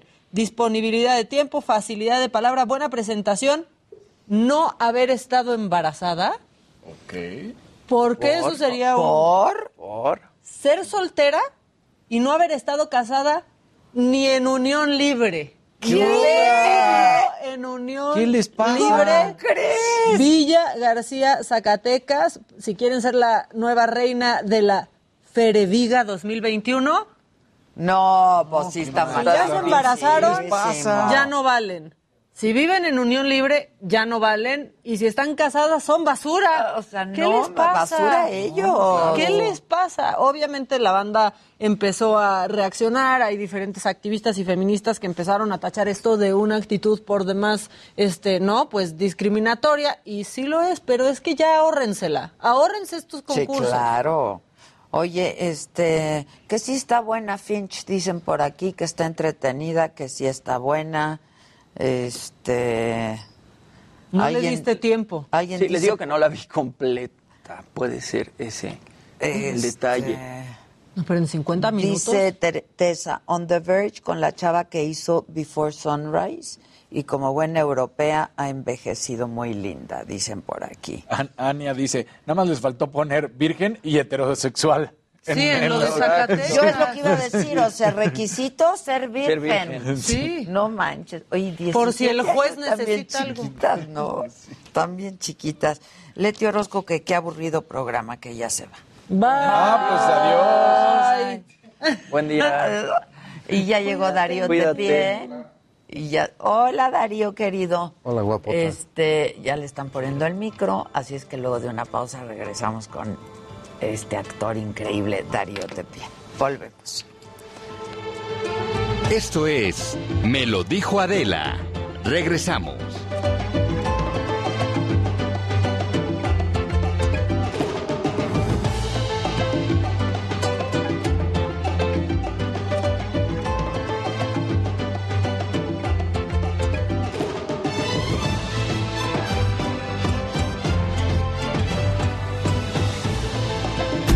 Radio. La HCL se comparte, se ve y ahora también se escucha. Continuamos en Me lo dijo Adela. General. Lo mismo le van a hacer con las jubilaciones. Sí, Es que ahora ya te vas a poder jubilar a- a Exacto, los eso- 90. Eso está 90. terrible. Darío Tepié. ¡Bravo! Muchas gracias. Es como para recibirte de pie, yo te voy a recibir. Yo me uno. Pero ¿cómo crees? Nos abrazamos y nos besamos de nuevo porque mucho nos queremos. Gracias. La verdad, no, al contrario, mi querido gracias. Darío. Todos. Qué belleza de programa, ¿eh? tú, Además. para que no te que vayas sí? a ir Wow. al... ¿A Sí. ti- No, no te gusta el arte y la cultura. Ve qué bonito ¿Qué estudio, Sí, qué bonito vi foro. el promo que de- de- del constructivo, todo eso. Está bien padre. No, porque ahí entran Sí, con los sí, paneles, sí, todo eso sí, lo vi, me sí, encantó. está bien padre. Sí. Y los libros son de a de veras, no creas que... Sí, lo sabes. exacto. No O tienes sea, un. Exacto. Unicel o dinero. O dinero. Eso, eso está Típico. ¿verdad? Guardar ahí, sí, claro. Típico, Y yo típico. tenía una amiga que cuando me invitaba mucho a salir y su papá trabajaba, tenía un puestazo en X y X y entonces me decía, si subía a la- a la- al librero de sus papás, sacaba el de 500 y nos iban. Ah, está buenísimo. A pasear. Así le dejaban su lana en los libros En a los los libros, hijos. está padre sí, eso, pa- claro. Papás muy cultos. Claro, y nadie sabe cuál de todos esos libros. Entonces, está- está ¿no? difícil. Está bien, está bien. Oye, ¿cómo te ha ido? Bien. Pandemia, trabajo. Mira, he dejado pasar mucho trabajo. Sí duele, pero he tenido una prioridad que es cuidar a mi mamá, entonces me he dedicado a eso. Eso está bien bonito. Sí. Entonces te da mucho para reflexionar. He pensado, bueno, pues si ella a mí me cuidó a este nivel, ¿no? De atenderla de su ropa y todo, su, de su aseo, todo. Aunque tengo ayuda, ¿no? Tengo un par de personas que me ayudan. Pero la compañía está. Pero el ¿no? cariño y Claro, todo eso. No, claro. y en momentos sí, ya rompimos muchos pudores, ¿no? Ay, de verla sí. desnuda o cosas Como de así. chiquito, ¿no? Como de chiquito. Que ella jamás hubiera permitido que la viera en pelotas, pues Claro. ya, no, ya no le importa. Claro. Ya lo pasamos. Entonces me da una sensación como de que cuando me vaya voy a tener menos deuda. Es que sin duda, ¿eh? Es que sin yo, yo no, no lo entendería de otra forma, ¿no? Cuando, cuando te toca cuidar a tus padres, la verdad. Sí. Eh, O sea, a veces es la vida en todo momento para todo el mundo puede ser agobiante. Pero cuando pienso en ella, se me inmediatamente sonrío. Qué bonito es eso, Sí. sí. qué bonito es eso. Y además qué fortuna y qué privilegio tenerla, ¿no? A los 90. O sea, la verdad, tenerla y tenerla cerca y disfrutarla, eso está padrísimo. Además, mi mamá es como, ac- como actriz inconsciente. O sea, yo alguna vez le dije, te hubiera ido también siendo actriz porque es Leo. Y entonces me dice, ay, no, para nada, es muy conservadora. Pero eh, ya entrando a jugar con ella, este, es chistosísima. ¿Ah, sí? En la carpa hubiera sido un éxito y sin decir grosería. Claro, claro. Pero tiene Pero esa es ese gracia. humor y como esa gracia. Wilhelmi, con más glamour porque mi mamá era bonita. Qué bonito, qué bonito. Pero está bien de salud. Sí. Está sí. bien O sea, salud. todo se le sostiene con suplementos, con homeopatía, este, ciertos alimentos que le ayudan con la digestión. No se la puede descuidar para que esté Exacto, como está. como está. Y yo, yo veo progresos además. Eso está muy bien, Sí. está padre. De repente ella hace cosas sola. ¿Te acuerdas de un sketch de Little Britain? ¿Se acuerdan de Little Britain? Sí, yo sí. de, de- del cuidador de Andy y Andy, el, el de la silla de ruedas. A veces mi mamá es como el de la silla. Es que no puede hacer Hace nada todo y de repente la encuentras en otro lado. Ya está haciendo. Padre, qué padre, la verdad. Oye, Darío, y más en un tema tan delicado como la pandemia, ¿no? Con el coronavirus, tener a una persona de 90 años como Pues que... Sí implicaba No que te tú quieres- te guardaras muchísimo Sí. más. Bueno, yo me he abocado a probar todo lo que me han dicho que sirve y todo ha servido con ella. O sea, Está vacunada. No, Ah, no, no, se si va- ni sale. Claro, claro, ok, pero entonces tú te tendrías que cuidar muchísimo porque... Yo me cuido igual que ella, con los mismos protocolos. ¿Y no te vacunaste? No, no me vacuné. ¿No te vacunaste? No, pues si no trabajo, no salgo, no viajo. Justo pues, por eso, des- o sea, desechaste muchos proyectos para estar con ella y no tener riesgo. Uno era porque me aislaban una semana aquí en la Ciudad de México y decía, esto es absurdo. Ujú. ¿No? no, te pagamos más porque te daban así una lana por, no sé, Por no hacer nada, por... pues, por sí, estar guardado ahí. Cuarentenarte, claro, claro. Y claro. dije, no puedo, no puedo. Y como me gusta el tarot, tiré el tarot y no salía nada bien para mi mamá. Entonces dije, no. No me digas. Sí, y la astrología también me hizo ver así cuando, porque soy, he pasado de astrólogo aficionado a dar consulta porque, Wow. Yo porque son quiero. 20 años, ¿de veras? Sí, Con claro. muchísimo gusto. ¿Sí? Órale. Sí. Sí. Lo coordinamos con Gisela. Órale, sí, me gustaría muchísimo. Puede además, ser porque por tiene una pantallita. sabiduría bien padre el tarot. ¿eh? ¿El tarot? El tarot. Y la Y la astrología. astrología. Y la astrología, sin duda. Yo veo más con la astrología que, ¿Que con el tarot? Sí. O sea, con la fecha de nacimiento y eso. Sí. Ah, ahorita te la paso. Si todos saquen su horario, Sí, sí, por de favor. una vez, su vamos. Yo me lo sé, todo me lo sé. A qué hora nací, todo esto me lo sé. Es muy importante la hora Sí. del nacimiento. No, y La sí hora te del sacan- nacimiento Te sacan como una huella. La carta O sea, astral. la carta astral, la solar y la lunar. A mí una vez me sacaron una y te describe perfecto. Y no sé cuál es la otra carta que te dice todo lo que va a pasar en tu año. Y la del las cosas que retorno podrían solar. pasar en tu año. Y pues sí te hace predicciones como bastante O sea, en este año, o en el año que inicia, Sí, cuando cumples años, el, el sol natural, bueno, el que va moviendo, Ajá, es ajá. nuestra estrella, hace contacto con el sol que quedó fotografiado cuando naciste. Ah. Al, al hacer una, un- una unión, hacen un reseteo, digamos. Eh, se reprograma lo que ya está programado. Es una. Es como un- se activa un, un siguiente software. Ah, ok. Eso me lo haces también. Sí, Hazme claro. todo lo que puedas. un formateo. Un Un reformateo. Una reseteada, necesito una reseteada. Pues yo creo que vamos para eso, pero yo no lo vería como una reseteada, yo lo vería como otra cosa. El reseteo es empezar lo mismo, de nuevo. Es cierto, claro, tienes Ah. razón, tienes razón. Y creo que debemos ir que, que es parte de mi propósito de hacer este show en el Teatro de la Ciudad. Cuéntanos. Eh, le puse hasta el fondo porque, aunque no lo logre, me propongo llegar a- al fondo de ciertas columnas de lo que sostiene la civilización. Ok. Por ejemplo, el tema del dinero y la economía y las finanzas, ¿no? Como un paquete. ¿Qué hay hasta el fondo de todo esto? Desde la compra del mercado hasta quienes deciden el destino de un país en su economía, o en sus, sus finanzas y su economía. Y eh, la religión, por ejemplo. O sea, los temas tabú, ¿no? y llevarlos hasta el fondo. Y, yo- y- y irlos vinculando, porque la verdad, am, podemos mantener una medianía moral que nos deje más o menos tranquilos, pero ya a la hora de que te avientan el dinero en la Nadie se mesa, salva, ¿no? ese es el Dios. Y eso ya es como religión y lo otro es una... Y lo tenemos separados por conceptos y creemos que son cosas diferentes. Y en realidad, ya cuando, por ejemplo, un, un jefe de Estado traiciona a su nación, es porque le cayó el costal. ¿me Lo billetearon. Lo billetearon. Sí, o se billeteó porque pues tienen Sí, muchos, ahí en- muchos ellos se poderes. billetean, claro, Sí. se autobilletean. Bueno, entonces, bueno, ir, a- ir en esa dirección, pero ¿Qué luego otra columna?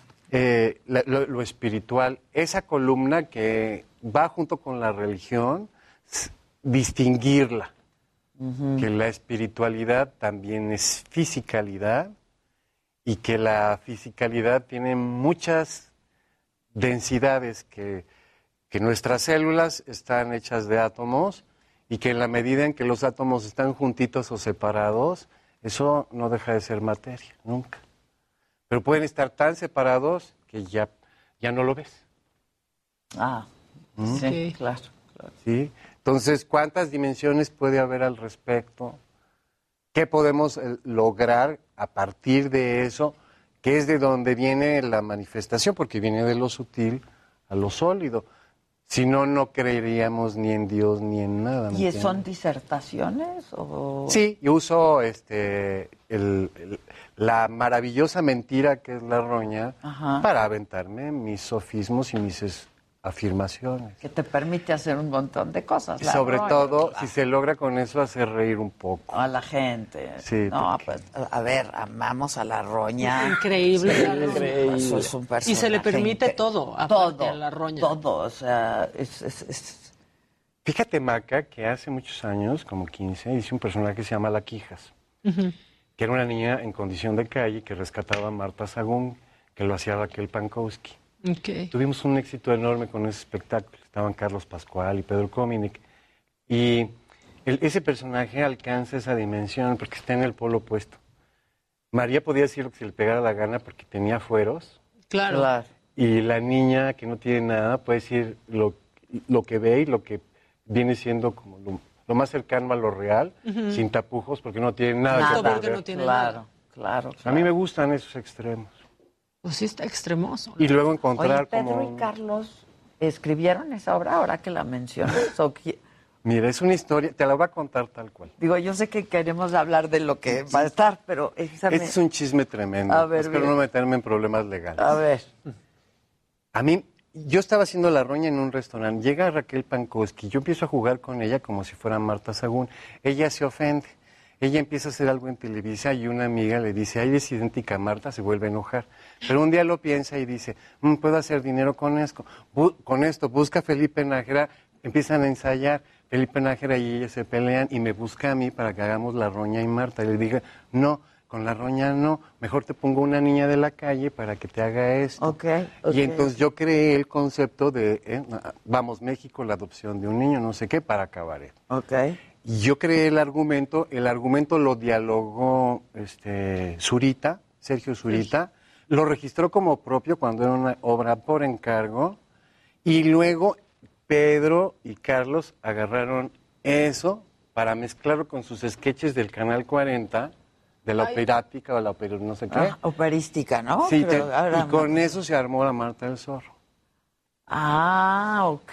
O sea, todo el mundo le puro metió plagio. mano. Todo metió güey. mano. Todo Puro mundo. plagio. Resultó manoseadísimo. Pues sí, no, yo nunca pensé que eso iba a tener tanto éxito si no hubiera registrado todo desde ¿Tú? el principio.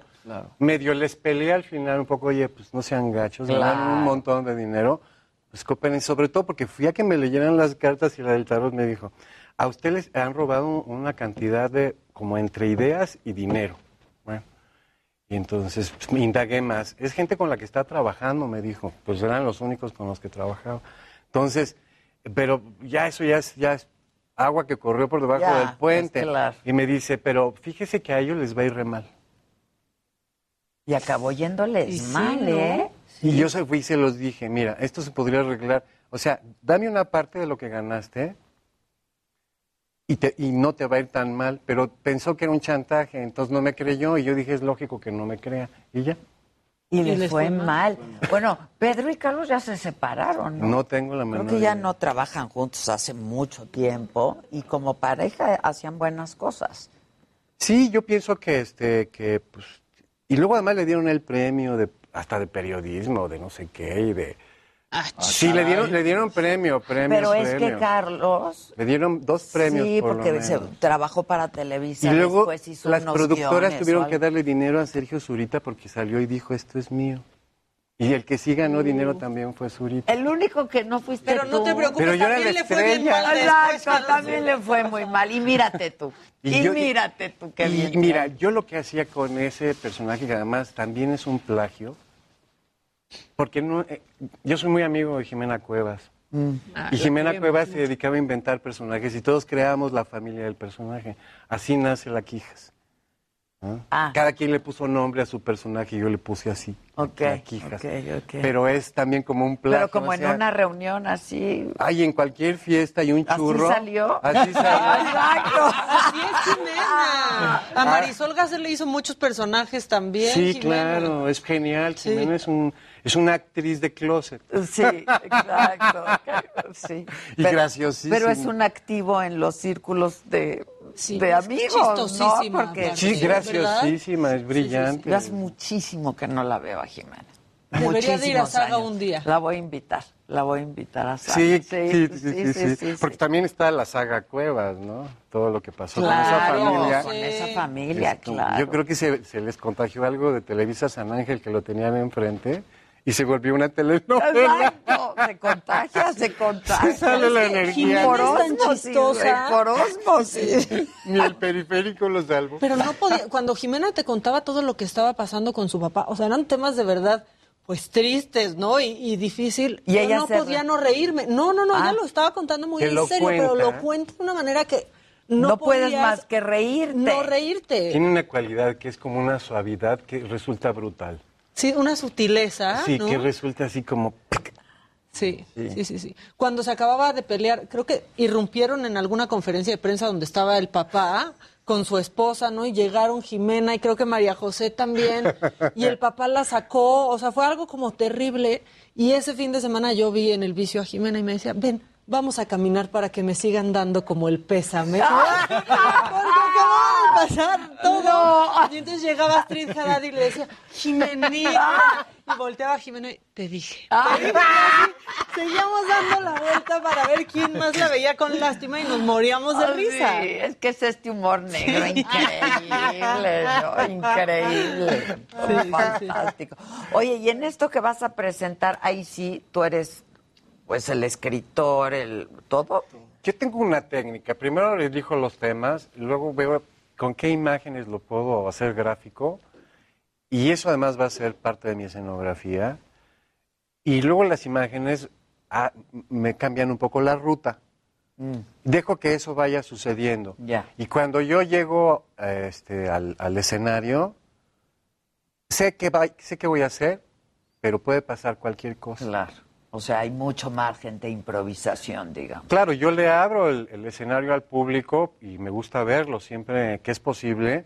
Hay una luz tenue donde yo los puedo ver. Ah, ok. Entonces, Porque por- si no, de pronto no, no ves al público, no, distingues. o sea, sí, es, en ese sentido es como un, un diálogo con ellos. Ya. A veces contestan, a veces se hunden en el asiento, así Eh, depende. ajá, ajá. Depende. Porque sí, es, es un humor cruel. Pero es que María era cruel. Sí, podría llegar a ser muy cruel. O sea- con una sola palabra. Sí, ¿eh? claro. Con una sola palabra. Y ella lo reconoce en una entrevista, que tiene sus placeres la crueldad. Entonces, como la roña es la exacerbación de todo eso, pues aquí en México me lo han criticado mucho, pero yo he visto que en otras culturas entienden que no es más que una humorada. Claro, ¿qué te han criticado? y que Pues me han exhibes dicho que soy un bully, ¿no? Así de... Y luego, si te topaste con el personaje, es que no entendiste que el personaje se cree María Félix. Entonces, Claro. Ah, porque yo de eso no tengo la culpa. Claro. Con Aurora Cano, ¿se llama así? Sí, Aurora Cano, sí. ¿La directora? Sí, sí. Es una periodista, Aurora Valle. Ah, Aurora Valle. Ah, estaba yo en el... Aurora Cano es directora. Sí, no, amiga mía. No, pero Aurora ajá. Valle me, en una- me hace una entrevista y la roña le empieza a decir, pero ¿por qué te vestiste así para entrevistarme? Pareces, pareces aeromosa, azafata, mujer policía inglesa, no sé qué le dije. Se pegó una ofendida que No. eso casi significó mi salida del programa y de TV Azteca, te lo juro. Porque se fue a quejar con Pati Chapoy, entonces Pati Chapoy dijo, ese no sigue aquí, y sí salí. No te preocupes, ahorita le caes mejor tú a Pati. Chapoy que a Aurora, Valle.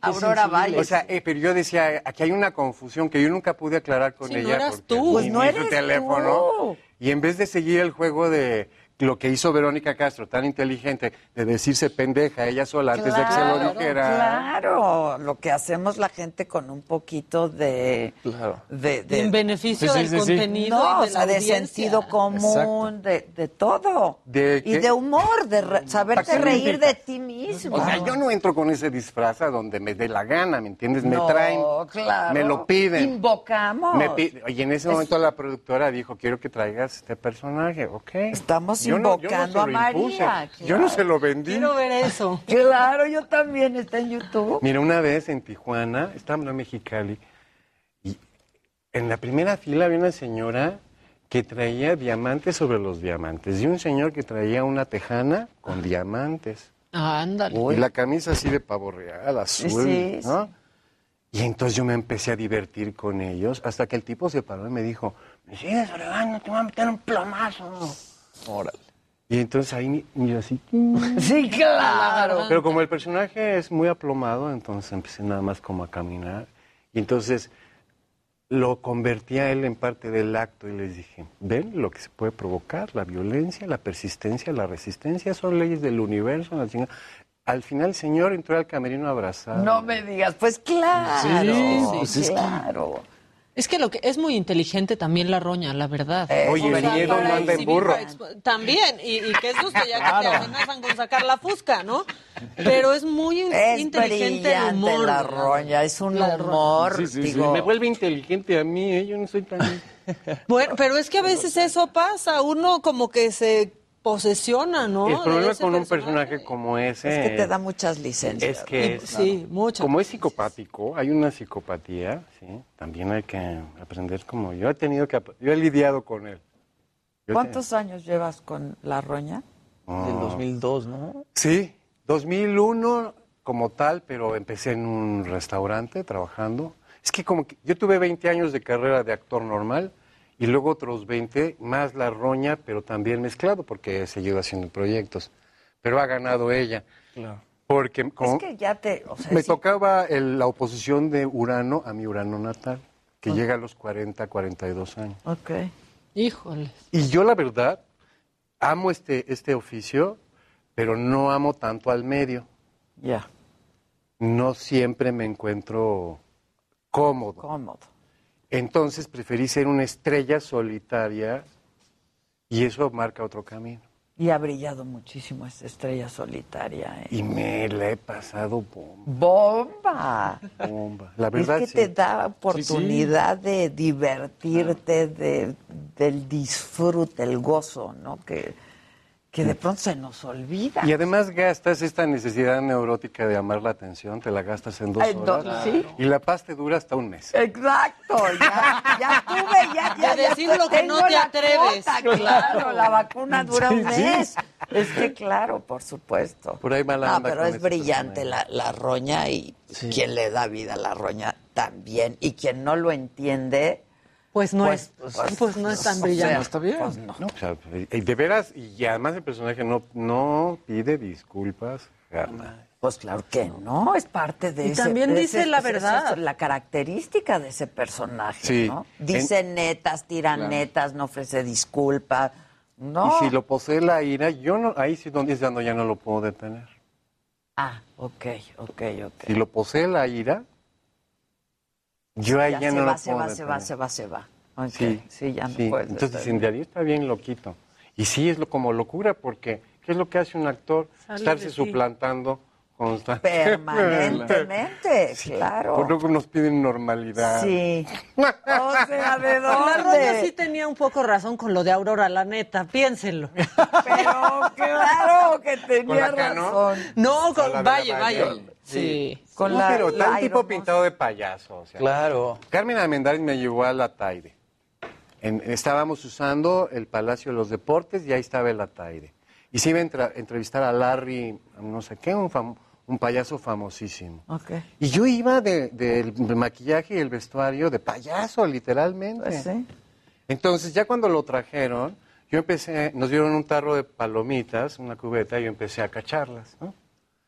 Y de repente me empezaron a caer así, ¡pic! ¡pic! ¡pic! el payaso desde el otro, desde donde estás, tú haz de cuenta así, ¿no? palomitas. A la tercera palomita, yo le eché las palomitas en la cara. A la tercera, así de una, dos, tres. Como los payasos. Pues Al sí, uno, dos, tres. Y no se aguantó. Feliz. Claro, Pues sí. pues es payaso. claro. Luego llegaron los, los payasos a abrazarme, no se habían maquillado, era el mediodía, a abrazarme. Pues claro. Decía, usted es de nuestra familia, por supuesto. Pues claro. Y es un género, al igual puedo hacer melodrama denso y lo que Sí, quieran, pero claro. Oye, Darío, es que ya para variar se nos acabó Ah, el tiempo, platicando contigo se pasa muy rápido. Este, invita a la gente.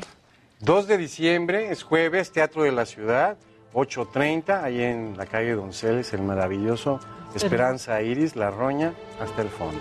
No, va a estar Ticketmaster. buenazo, buenazo.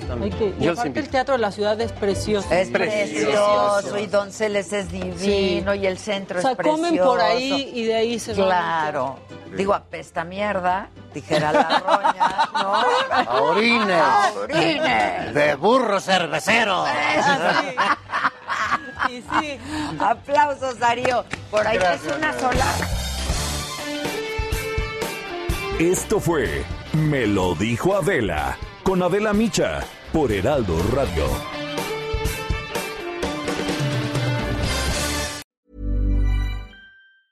Planning for your next trip?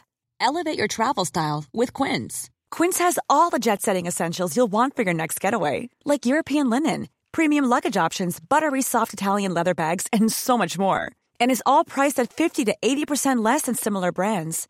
Plus, Quince only works with factories that use safe and ethical manufacturing practices. Pack your bags with high-quality essentials you'll be wearing for vacations to come with Quince. Go to quince.com slash pack for free shipping and 365-day returns.